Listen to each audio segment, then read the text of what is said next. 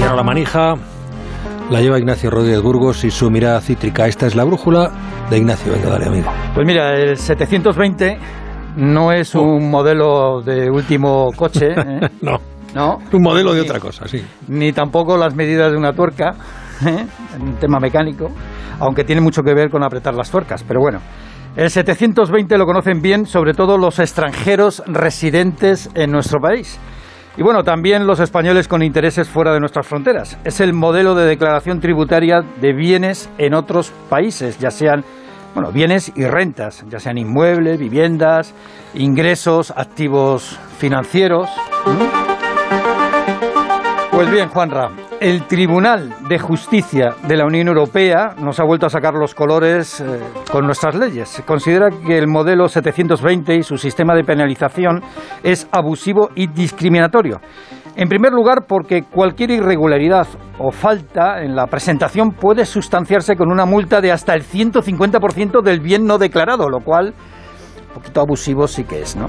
Y segundo, porque cualquier fallo, error o irregularidad no prescribe nunca. Y esto es importante, no prescribe nunca. Todos los demás delitos prescriben, pero el de dejarte de declarar pues el modelo 720, vamos, que puede ser perseguido por Hacienda hasta el fin de tus días e incluso a tus herederos. Fue Cristóbal Montoro en 2012 el que creó este sistema, cuando el gobierno buscaba dinero bajo las piedras, bueno, y también en el extranjero. Una medida, el modelo 720, que complementaba la polémica y controvertida amnistía fiscal. Ahora la gran pregunta es, ¿qué pasa con la gente que pagó una multa? ¿Qué ocurre con los procedimientos abiertos en los tribunales? Y por cierto, Juanra, buena parte de los 60.000 contribuyentes que cumplimentaron este modelo fiscal declararon bienes en Suiza y en Luxemburgo. Y claro, a río revuelto ganancia de pescadores. Veremos a ver qué ocurre con casos sonados de autoridades y de políticos que contaban con algún que otro dinero, bueno, pues en Andorra o en otros lares fiscales. Hacienda ya prepara el parche, porque una cosa es aceptar las sentencias de los tribunales europeos y otra perder una herramienta fiscal que atrae importantes ingresos. Así que la ministra María Jesús Montero introducirá los cambios que sean necesarios en la ley que sea necesaria, la que esté más cerca en tramitación en el Parlamento para no perder ni un chavo. El modelo 720 se queda y habrá que seguir presentándolo. Esto cuando Hacienda anuncia un aumento de la recaudación del 15% el año pasado. Y por cierto, eso de deflactar tarifa por la alta inflación, o rien de rien.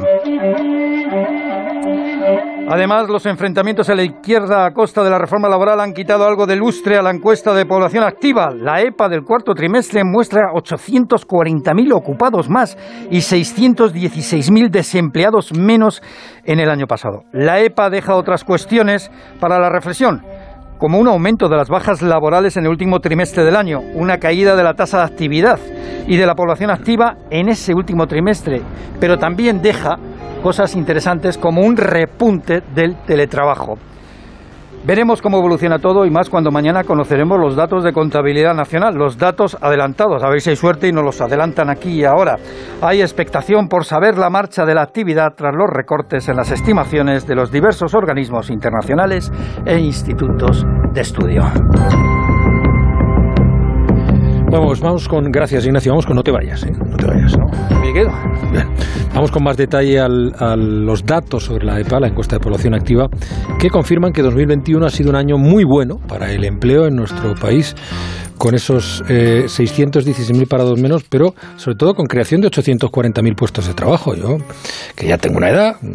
Me acuerdo de los 800.000 puestos de trabajo que prometió eh, Felipe González, que los prometió también Zapatero, si no me equivoco, que los prometió Pedro Sánchez y aquí están, por lo menos este año. Ahora lo comentaremos. En un instante hablamos con eh, el secretario de Estado de Economía, Gonzalo García Andrés, pero antes vamos a conocer las cifras con Caridad García. Buenas noches. Buenas noches. El mercado laboral vuelve a 2008. La ocupación se eleva hasta los 20.200.000 trabajadores, con 425.000 empleos indefinidos y 307.000 contratos eventuales. La temporalidad sigue por encima del 25% y en la administración pública esa cifra se dispara hasta el 31%, aunque dice la vicepresidenta económica, Nadia Calviño, lo ha hecho hoy en la radio pública, que está mejorando la calidad de nuestro empleo. Más allá de las grandes cifras, además, es que vemos una evolución positiva del empleo femenino a tiempo completo, contratos indefinidos y, por tanto, también va mejorando, digamos, la calidad del empleo que se está creando en el mercado de trabajo. Atajar la temporalidad es uno de los objetivos de la nueva reforma laboral, por eso hoy los sindicatos han hecho un llamamiento a los partidos políticos de cara a la votación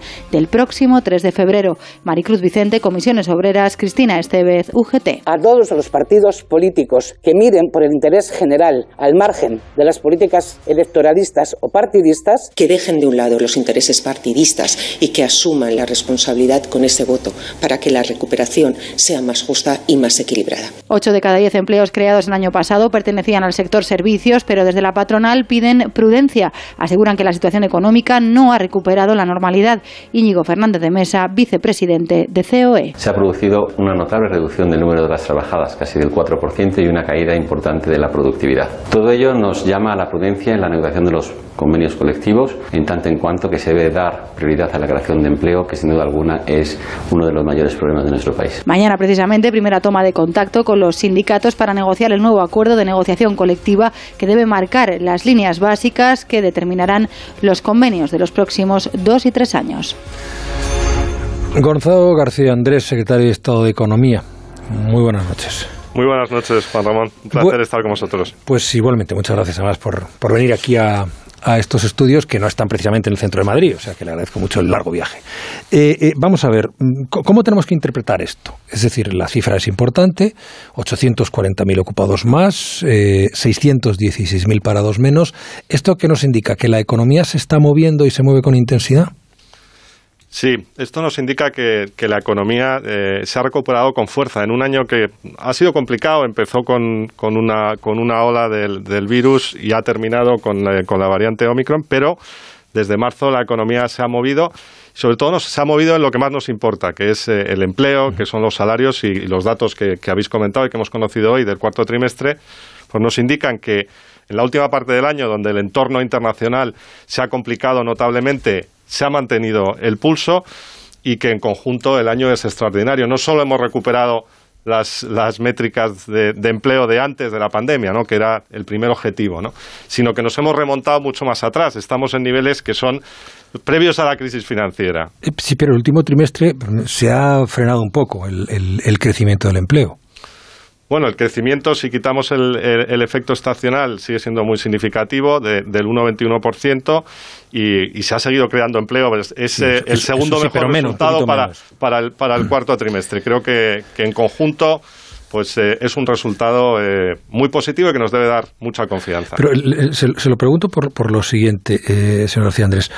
Efectivamente, insisto, son buenos datos, eh, contemplados globalmente. Indican que hay un crecimiento, un movimiento muy positivo de la economía. Pero en el último trimestre baja un poquito. Si no tengo mal el dato, eh, estamos hablando de 150.000. 153.000. De 153.000. Vamos a ver que eh, las cifras en los trimestres anteriores eran superiores. ¿Por qué se produce ese frenazo? Le decía que en el, que en el cuarto trimestre eh, normalmente no, no, se crece tanto, es decir, que el, ritmo, y además esto confirma lo que hemos visto con los datos mensuales de la afiliación, ha sido muy intenso hasta que efectivamente hemos empezado a ver el efecto de la variante Omicron, que ha sido alrededor de la mitad de diciembre, que efectivamente ha tenido un efecto de reducción. Estamos viendo los datos de, enero de afiliación, que son los que nos permiten seguir un poco de manera más eh, puntual la evolución del mercado de trabajo y seguimos con ese buen comportamiento. Es decir, que viendo cuál es el entorno, el entorno que está marcado por los cuellos de botella, por un empeoramiento de la situación sanitaria, por las tensiones geopolíticas y también por los precios de la energía, la verdad es que este ciclo expansivo que, que hemos iniciado en la primavera pasada pues parece bastante resistente, ¿no? Y esto yo creo que eh, lo confirman los datos que hemos conocido hoy. Le he visto, y, si me permite que lo revele, tomando notas cuando estábamos escuchando la crónica de, de Caridad García y cuando escuchábamos también a la patronal COE. A ver, voy ahí. Mejora el empleo, se reduce el paro, pero en horas trabajadas, según la COE y según el análisis del Banco de España, todavía estamos a niveles por debajo de 2019, antes de la crisis. La pregunta sería, ¿estamos repartiendo trabajos? ¿Está creando más empleo a tiempo parcial, aunque sea indefinido? No, no. Eh, todavía estamos en, una situación en la que hay trabajadores en ERTE y las jornadas. Mil, si no me equivoco. Sí, y eso afecta al conjunto de las horas, pero la, dinámica es, eh, es, muy positiva y aquí lo importante es el que la gente tenga su trabajo y que reciba sus salarios. ¿no? Y esto, además, contrasta con la experiencia que hemos vivido históricamente en las crisis en la economía española. Y yo creo que esto por supuesto, creo que es una evidencia de que la respuesta de política económica ha sido eficaz. ¿no? Aquí están los resultados y, sobre todo, que hay mejoras cualitativas y, estamos en una fase de inicio de esa etapa expansiva y, creo que lo que tenemos que mirar es a seguir mejorando, ¿no? que todavía hay muchas cosas que mejorar en el mercado de trabajo español. Bueno, estamos en vísperas de una cita importante. La semana que viene el Parlamento se tiene que convalidar el decreto de la reforma laboral y la cosa está en el aire. Es decir, ¿temen ustedes que no salga adelante? ¿En algún momento han podido pensar en economía que no vaya a salir adelante esta, esta ley? ¿O vamos, este decreto, la convalidación del decreto? No, eh, la verdad es que eh, la reforma, eh, el valor que tiene el acuerdo que representa el avance que supone en abordar esos problemas estructurales que todavía vemos, a pesar de, los excelentes datos de, empleo, todavía vemos un exceso de temporalidad, todavía vemos una tasa estructural que es, superior a la de otros países europeos. Y la reforma, eh, que es fruto de un trabajo en el marco del diálogo social, pues eh, nos va a permitir avanzar en ese exceso de temporalidad, en esa eh, mejora de la estabilidad del empleo y por tanto la verdad es que confiamos y estamos trabajando para que tenga el mayor apoyo posible. Em, em, em, ya, ya lo, estamos viendo, no lo consiguen de momento. Eh, no quiero, antes de volver a la reforma, no quiero dejarme algo, usted lo acaba de decir, la temporalidad. los sindicatos de la función pública dicen que aumenta la temporalidad en el empleo público especialmente. ¿A qué es debido eso?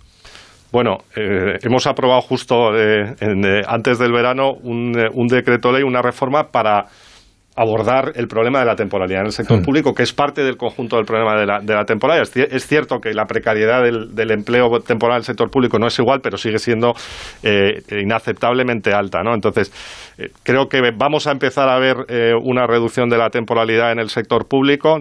se ha tomado ya la, la, reforma y creo que esto irá en conjunto con, el, con la temporalidad en el, en el sector privado para que vayamos acercándonos ya durante este año 2022 vayamos avanzando hacia unos niveles de temporalidad más acordes con la media europea. Bueno, vuelvo a la reforma laboral, que en principio era el proyecto de, de, la vicepresidenta del Trabajo, Yolanda Díaz, pero luego cuando la cosa parecía que se iba a ir por donde no debiera, pues ya entró el Ministerio de Economía, y lideró esa coalición de ministerios para sacarla adelante, una ley del gobierno, pero de, un gobierno de izquierdas y que sin embargo eh, se da la paradoja de que la izquierda, mm, fuera del gobierno, los apoyos eh, parlamentarios mm, son los que más frontalmente se han opuesto a esa, a esa reforma. ¿Qué pasa? ¿Que no han hecho ustedes una reforma de izquierdas? No, es, es una reforma eh, muy progresista, pero que además es una reforma que va a ser estable, que va a ser eficaz y que va a ser duradera, ¿no? Y eso eh, es una reforma a la que todos nos podemos reconocer porque creo que todos compartimos y tenemos los objetivos de tener eh, empleo estable, acabar con la precariedad laboral y además avanzar hacia ese sistema que vemos que es el que funciona, en el que las empresas y los trabajadores acuerdan las condiciones, adaptan la situación de las, de las empresas y permiten además mejorar la productividad y mejorar los salarios. De manera que creo que es una, es una reforma, por supuesto, de todo el gobierno, pero además del conjunto de los empresarios y de los representantes de los trabajadores y que creo que debería ser una reforma eh, de todo el país y de todos los grupos, porque creo que pues, se pueden compartir todos los objetivos. Bueno, yo tengo aquí delante las siete condiciones que le han puesto los, los apoyos parlamentarios, que yo creo que son bastante difíciles de cumplir. Algunas no, es decir, se recuperará y establecerá la prevalencia y prioridad aplicativa de los acuerdos y convenios principales provinciales y autonómicos,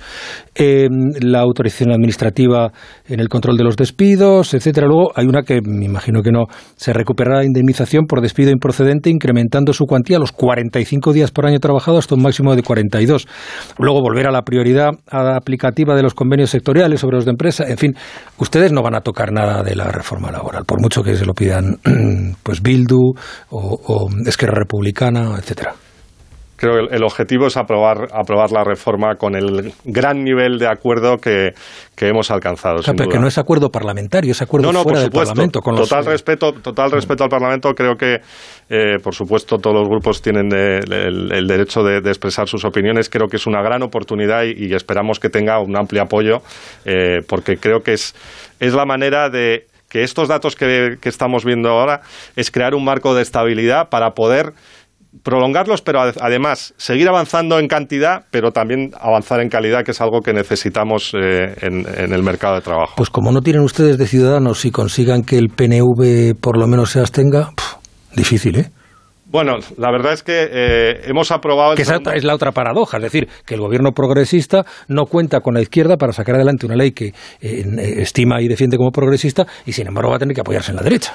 Bueno, somos un, gobierno de coalición, no tenemos la mayoría parlamentaria, pero estamos llevando a cabo una serie de reformas. Tenemos una actividad reformista y legislativa que todo es muy difícil, pero todo va saliendo. Si miramos los, últimos, los últimos meses, 52 hitos y objetivos por lo que hemos recibido los 10.000 millones de Europa, hemos sido el primer país en recibirlos, y proyectos que son muy complicados, porque este de la reforma laboral, eh, eh, Juan Ramón, era un proyecto muy complicado, pero trabajando y concertando y buscando los puntos de acuerdo, pues eh, se logra eh, se logran resultados y eso es lo que vamos a, buscar en esta ocasión de eh, nuevo. Los fondos que en estos días están siendo pues objetivo de objeto de, debate, ya desde Europa le han dicho incluso al Partido Popular, bueno, que tampoco son las cosas así, pero los fondos, la reforma laboral, en el hipotético caso, hoy ha vuelto a decir el presidente de la patronal eh, COE que no, que si ellos, si se cambian las cosas, ellos se salen del acuerdo. ¿Eso dificultaría si al final se llega a un pacto con, los aliados por la izquierda y la patronal se descuelga? ¿Eso dificultaría la llegada de fondos europeos? no estamos en ese escenario. no estamos no, hagamos ciencia ficción. No, estamos, no, no estamos en ese escenario porque la Comisión Europea ya ha valorado de manera positiva, preliminar, porque la Comisión es muy concienzuda luego y mira todos los detalles y la letra pequeña. Ya estamos trabajando para que tenga toda la, toda la información pero la ha valorado positivamente. Creo que la valoración, incluso la reforma, eh, si te digo la verdad, Juan, a los economistas les ha sorprendido también, ha sido una sorpresa positiva a todos los que siguen eh, este mundo del mercado de trabajo que es tan importante desde el punto de vista económico y desde el punto de vista social. Entonces, no perdamos esta oportunidad, avancemos todos y, empujemos eh, para que efectivamente, como se está aplicando ya, pues pueda empezar a aplicarse desde el mes de marzo. O sea que de ninguna manera la van a tocar, vamos, de ninguna manera. Eh, me, da la sensación, porque además ya, si Europa no es que vaya a, verse afectada, sino que yo la, ha valorado positivamente, no le van a ir luego con otro documento distinto, eso sería poco serio. Ya, ya. Bueno, eh, mm, mañana, si no me equivoco, conocemos el dato adelantado de contabilidad nacional. Sabremos cómo marcha eh, la actividad económica y cómo cerró el año pasado. Adelante, me hago. Bueno, eh, esto es mañana a las nueve. Lo que sabemos es lo que pero Esto no es el CIS ni usted es Pablo Iglesias. No, no, pero esto mañana tocará mañana tocará hablar del avance de la contabilidad del tercer trimestre, del cuarto trimestre. Pero bueno, ya tenemos mucha información eh, de los indicadores eh, parciales y, van, en, van en consonancia con el comportamiento del empleo. ¿no? durante este último van a ser buenos. Durante, durante este último trimestre había, había mucha gente que decía, oye, cuidado, porque efectivamente es que la situación eh, se ha complicado. Eh, en el sector de automoción eh, faltan chips, tenemos cuellos de botella, tenemos los precios de la energía, tenemos además de la situación sanitaria la situación geopolítica, ¿no? Y entonces uno podía pensar, pues quizá esto puede afectar a la situación económica y, la verdad es que los indicadores apuntan a que este ciclo expansivo que hemos iniciado es, es muy resistente y además estamos en una posición en la que podemos esperar con prudencia, pero con confianza en que el crecimiento este año va a ser mayor. Ahora le, preguntarán, porque creo que eh, Laura Ignacio quiere, pero solo un par de cosas eh, rápidas. Recuerdo a los oyentes, estamos eh, dialogando con el secretario de Estado de Economía, Gonzalo García Andrés. Dos cosas. Una, tiene que ver con la inflación y, la, la, otra cuestión tiene que ver con eh, la situación energética. Pero vamos, la, inflación. ¿Usted de los que cree que esto es transitorio, como decía ayer la eh, ministra de Hacienda, o como algunos expertos esto se puede complicar, sobre todo con las incertidumbres geopolíticas que hay en estos momentos en Europa? No, yo creo que es transitorio, pero eh, está durando más de lo que se había anticipado en un principio y, requiere mucha atención, porque como ya sabemos, las cosas evolucionan y cambian y hay que estar preparado. Y, la, cuestión de la energía, vamos a seguir así hasta después del verano. Bueno, no, no necesariamente hasta, hasta después del verano. Todo apunta a que en, la primavera los precios empezarán a moderarse, pero de nuevo es una situación que era eh, muy coyuntural. Sabíamos que, que, que, iba a durar eh, durante el invierno, pero, pero no nos podemos quedar de brazos cruzados. Nosotros eh, adoptamos medidas desde antes del verano no solo en el ámbito doméstico, esto requiere una respuesta europea, esto no nos puede volver a pasar y seguimos trabajando para seguir eh, con las medidas en el ámbito eh, doméstico donde podemos afectar y sobre todo también para que Europa dé una respuesta eh, que sea más potente de la que ha dado hasta ahora. ¿Cuándo salen los datos de inflación? el lunes. El día 31. El, día 31. vamos a ver, si seguimos en el 6,5%, ¿qué hacemos con los salarios? ¿Todos como Mercadona? Bueno, hay que pensar que hay que pensar que todas las previsiones apuntan a que bueno este año hemos acabado eh, en, el 3,1%. Sí, los eh, salarios están en ese sí, sí, no, más del 3. Y, por supuesto y que en la segunda parte uno, eh, la media. Sí, sí, la media, la media. Y medio, sí, sí, sí, la, la, anual de, sí, sí, de, diciembre. Todo apunta a que a partir del segundo semestre eh, la inflación no solo va a bajar, sino va a volver al 2% y las previsiones que hace el Banco Central Europeo es que vuelva incluso por debajo del 2% en el 23 y en el 24, ¿no? creo que los salarios hasta ahora en convenio están eh, con un comportamiento eh, moderado y a la hora de a la hora de, volver a negociar los salarios pues es importante mm, mirar eh, mirar eh, a, la, inflación media y además eh, un poco al medio plazo ¿no? y yo creo que además aquí es importante no solo eh, cómo encajar este, este, este repunte que es intenso, ¿no? pero que va a ser transitorio de la inflación, sino ver el conjunto. ¿no? Esto es más fácil de encajar cuando está, está creando empleos, está aumentando la masa salarial, los beneficios de las empresas están aumentando, está aumentando la inversión y creo que tenemos que tener esa perspectiva, ¿no? que, que hay que evitar que este, estos meses de inflación eh, alta se filtren. ¿no? Y eso yo creo que es fundamental. O sea, que contengamos la respiración, que cuando pase todo esto podemos eh, salir a correr. Sí, y la verdad es que si, si, si, si os digo la verdad, eh, creo que los interlocutores sociales, los sindicatos y, los empresarios están dando muestras, eh, creo que muy eh, numerosas y sólidas de confianza en que saben afrontar una situación como esta. Sí, eh, sobre esto de, los salarios y de las rentas, eh, bueno, el Gobierno para el día 7 ha convocado a los agentes sociales para hablar del salario mínimo, con lo cual el pistoletazo de salida también para hablar de los convenios colectivos y, por lo tanto, del incremento salarial. Me gustaría saber hasta dónde pueden llegar los sindicatos en la revalorización, porque hablan ustedes de la media, ¿no? Que es un concepto que mm, no se utilizaba mucho y prácticamente no se utilizaba nunca a la hora de las revisiones salariales hasta este año. Y también, ya hablando de todo esto, em, hemos visto sobre el crecimiento económico que ha habido revisiones a la baja tanto del Fondo Monetario Internacional, de FUNCAS, del Banco de España. Eh, que se quedan pues, en, alrededor del cinco y medio, ninguna llega al 6%. Ustedes en los presupuestos, en el cuadro macroeconómico, pusieron un 7%. Eh, ¿Ustedes están preparando una revisión de sus previsiones? ¿Creen que ha llegado ya el momento? Bueno, respecto, respecto a tu primera pregunta, eh, la, inflación media anual es, la que afecta al poder adquisitivo, con lo cual tiene que ser la referencia para, para cualquier negociación sobre rentas. Eh, creo que, en los convenios es, muy importante que, ese diálogo en, los convenios eh, entre representantes de trabajadores y las empresas se produzca y, que se encuentren eh, bueno pues fórmulas para tener en cuenta la situación de las empresas, la evolución de la productividad y, el mantenimiento del poder adquisitivo, ¿no? con las fórmulas que, ya existen y que claramente los interlocutores sociales creo que están dispuestos a, a, poner en marcha. ¿no? Respecto a a la segunda pregunta sobre, sobre las previsiones, la verdad es que es un, eh, es un tiempo muy difícil tanto para elaborar estadísticas como para hacer previsiones. ¿no? Eh, eh, vemos subidas, vemos bajadas. Nosotros tenemos un, un ejercicio dos, veces, dos veces al año y, por supuesto, cuando llegue el momento lo haremos, pero la verdad es que la información que tenemos y con toda la prudencia, porque como, decía, ¿no? el escenario se ha complicado, pues eh, nos, nos, hace tener confianza en que, en que, como os decía, este, el crecimiento va a continuar, esta etapa expansiva va a continuar y, además va a ser más intenso eh, este año que, el anterior. Laura. Eh, don Gonzalo, hola. Em, a ver, respecto a ese crecimiento, falta un punto de convergencia entre los datos del mercado laboral, donde ya tenemos una tasa de paro que está por debajo de antes de que llegara la crisis del COVID. Y estamos en 14 entonces. Mm. Eh, se, están comparando, se, están comparando los datos, ¿no? Eh, bueno, pues en creación de empleo, en afiliación y, nos vamos a cómo estábamos a finales del ejercicio 2019. Bien, pero el PIB, la economía todavía no converge.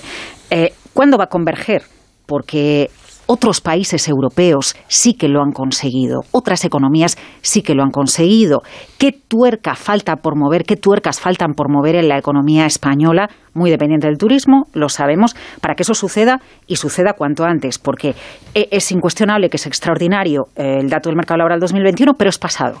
Ya estamos en el año 2022 y lo que necesitamos es que si se crearon 400 y pico mil empleos indefinidos, que ese ritmo se prolongue este año. Y ya volvemos a la casilla de salida. Ya hemos recuperado el empleo de, eh, eh, destruido por el COVID. Venga, ¿ahora qué? ¿Qué cambia la economía española?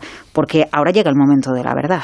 Y segunda pregunta, en este contexto en el que estamos, citaba antes Ignacio eh, el tema del salario mínimo interprofesional, entonces, ¿estamos preparados para este año aplicar una nueva subida ya del salario mínimo interprofesional? Bueno, yo, creo que la hora de la verdad ya llegó y la hora de la verdad era el empleo, que era, era lo fundamental la remuneración de asalariados, que es una parte de las rentas que forma parte del PIB, ya, ya hemos recuperado eh, el nivel. Pero, como decías, eh, el turismo extranjero pesa mucho en la, en la economía española. Salieron hace, hace, pocos días las cuentas satélites del turismo del INE.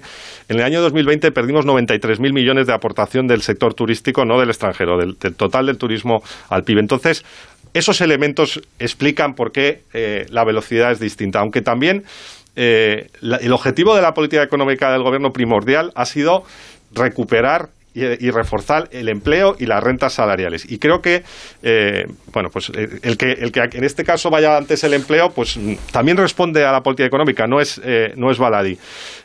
Por supuesto, estamos esperando que, y que, este, que este, este ritmo distinto se vaya, se vaya mudando y además tenemos, yo creo, los instrumentos para, para, para que sea así. Va a, haber, va a seguir, cuando mejore la situación sanitaria, la recuperación del turismo extranjero y sobre todo con esta acción de inversión y de reforma estructural que pensamos que es la mejor manera no solo de recuperar el nivel anterior, que, es un primerito y que en el mercado de trabajo ya lo, hemos, ya lo hemos conseguido, sino sobre todo de cambiar las bases del crecimiento, de aumentar el crecimiento potencial, la productividad y además de hacerlo eh, reduciendo la desigualdad y mejorando la distribución de la renta. ¿no? Y ahí eh, voy al, salario mínimo, que también eh, comentaba antes creo que hemos conseguido que esta, esta salida eh, rápida de la crisis se haga, además, con un elemento de, cohesión social. Y en el caso del, salario mínimo es uno de los instrumentos, que ha subido el 30% y, hay, y mantenemos el compromiso de llegar al 60% del salario medio al final de la legislatura. Y creo que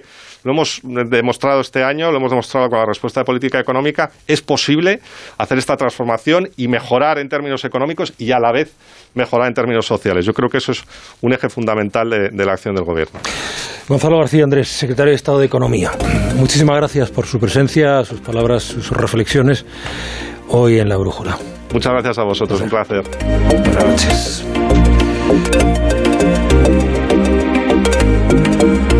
La Brújula. Juan Ramón Lucas. Ser una empresa Red Infinity es disfrutar de la mejor conexión de fibra, es tener voz y datos ilimitados, es contar con centralita virtual para no fallar nunca. Porque nada puede parar tu empresa, con Red Infinity disfruta de todo eso y mucho más, ahora con un 30% de descuento. Llama gratis al 1500. Vodafone Business. Together we can.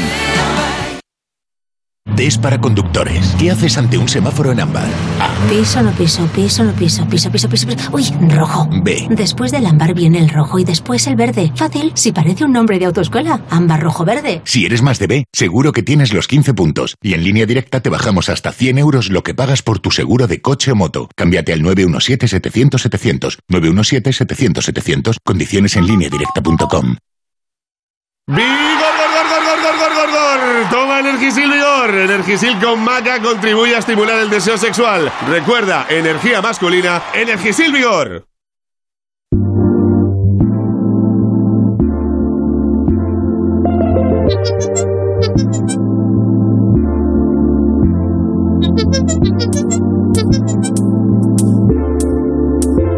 La brújula.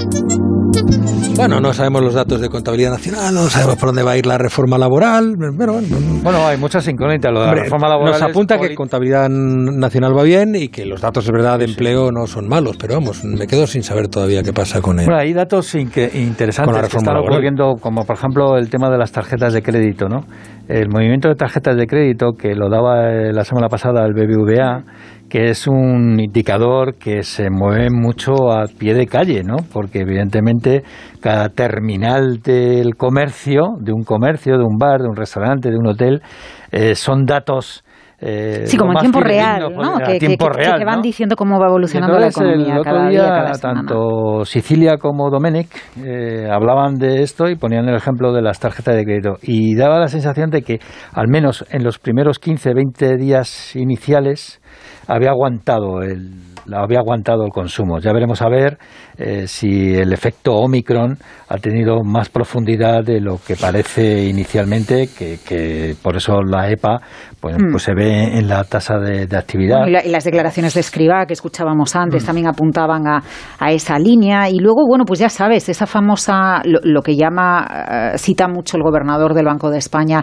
la demanda embalsada, lo que no se gastó por parte bueno, son 70.000 millones de euros los que están ahí. Por, ¿eh? parte de ciudadanos, familias, pero también por parte de empresas que a lo mejor no invirtieron en su negocio y ahora llega el momento. Eh, ¿Qué, pasa con eso? Porque cuando tienes eh, una expectativa de que la economía va a ir mejor, de que por fin van a llegar los fondos europeos, de que la gente, bueno, pues turismo, consumo, renovar flota de ordenadores o de coches, por ejemplo, ¿no? Todo esto acaba reactivando la economía, pues hay perspectiva de que esto va a pasar el, optimismo llama al optimismo, ¿no? Sabemos que la economía es una ciencia social y al final la actitud y el ánimo acaba influyendo en nuestras decisiones de gasto y de inversión. Oye, dejadme que le contemos a los oyentes, lo sabrán, pero por dar algún detalle más, eh, la cuestión está del 720 que tú decías antes que no es una marca de coche, un modelo. Modelo 720.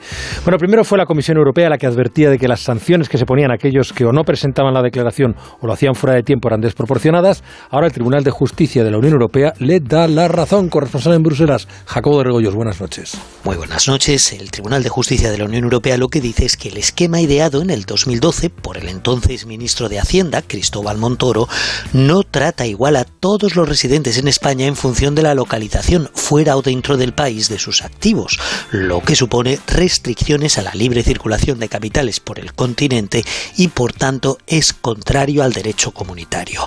Además, sus sanciones del 150% son desproporcionadas, dice, tienen un carácter extremadamente represivo y tampoco tienen equivalente, penan duramente cualquier pequeño error, aunque no tenga importancia económica, con multas astronómicas, incluso las pequeñas, por ejemplo, 5.000 euros por cada dato, por pequeño que sea, incompleto u omitido. Uno de los casos más representativos es el de un taxista jubilado que había trabajado en Suiza y finalmente había vuelto a España. En el país helvético había ahorrado 340.000 euros que invirtió en fondos de inversión y en acciones. Hacienda lo multó con 254.000 euros por presentar la declaración fuera de plazo, pero la presentó más 169.300 euros por regularizar la cantidad no declarada. 439.000 euros en total por no informar en plazo de 340.000. Otra cosa que el Tribunal Europeo discute es que no prescriban los delitos. Quien dio la alarma fue la Comisión Europea, quien recurrió a los tribunales comunitarios tras haber pedido antes sin éxito a España que modificara esta legislación. La sentencia ahora es vinculante y si no se cumple puede haber sanciones económicas eso, sanciones económicas si no se cumple, sanciones económicas para España. Bueno, ante semejante parapalo, la ministra de Hacienda, María Jesús Montero, no le ha quedado más remedio que confirmar que el gobierno va a modificar en breve el modelo 720, aunque eso sí, recuerda que mientras tanto el sistema continúa en vigor. Me dejó impresionado lo del taxista ese que había ahorrado 300.000 euros y le tiene que pagar 400 y pico mil. Es uno de los casos más sangrantes en esta, en esta cuestión. ¿eh? Lo de sanciones económicas me recordaba a Rodríguez Brown en plan ya sanciones, económicas. esa es buena, esa es buena. Pero vamos, eh, el, modelo 720 es nace en una situación de ruina increíble. Había que, recaudar de donde fuese. Recaudar de donde se fue. Se, aprobó una amnistía fiscal, se, se hizo después eh, de manera complementaria esto. Eh, fíjate, pero eh, más allá de lo que te dice el Tribunal de Justicia Europeo, que es abusivo el, régimen de, sanciones, que es discriminatorio, eh, que no, que no prescriba nunca, hay algo que es increíble, que es indudable, y es que han aflorado gracias al modelo 720, más de 225.000 millones que se han de, de, bienes, de rentas y de activos que se han declarado por el 720. Claro, que te pongan una amenaza de una sanción de 150% sobre el bien que no has declarado es que asusta a cualquiera. Bueno, de hecho, si hablas con cualquier persona que trabaja, bueno, cualquiera no sé, pero algunas personas que, que, trabajan en la agencia tributaria te reconocen que simplemente el hecho de recibir una carta o la posibilidad de recibir una carta... Eh, asusta. sí, te hace temblar. Y por ese motivo, pues ya directamente y, y, después tengamos en cuenta que esos 225.000 millones que han aflorado, eh, no todos los casos son como los del taxista, que es un caso sangrante. Eh, no todo mm, es, así. Hay bienes que, estaban fuera de plazo, desaparecidos desaparecidos y ocultos a la, Hacienda española desde hacía muchísimo tiempo. Otra cosa es los métodos, como siempre. El método es un método más bien expeditivo eh, y casi inquisitorial. 1.500 euros eh, si eh, presentabas el 720 fuera de plazo. Si declarando los bienes que tienes aquí te, vas en plazo son 50 euros. eso es lo que dice la Comisión Europea, es que no, no tiene sentido por presentar un error en el número de cuenta. Pero e, es que, eso yo no creo que sea que, no creo que sea por equivocación. O Esto es un modelo que puso en marcha Cristóbal Montoro, pero que el gobierno socialista no ha modificado ni un ápice, aunque dice dice ahora no le va a quedar más remedio, ya sabes. Sí, pero lo va a modificar deprisa y corriendo, ¿sabes para qué? Para poder recaudarlo de nuevo en este año. Ignacio Rodríguez Burgos, muchísimas gracias, amigo, como siempre. Hasta ahora. Eh, vamos a darle una vuelta a lo de a lo de la historia, ¿eh? La cultureta económica, dice algún oyente en Twitter hoy. La cultureta económica. Laura Blanco, muchísimas gracias. A vosotros. Un placer. Cuidado mucho. La brújula. Onda cero.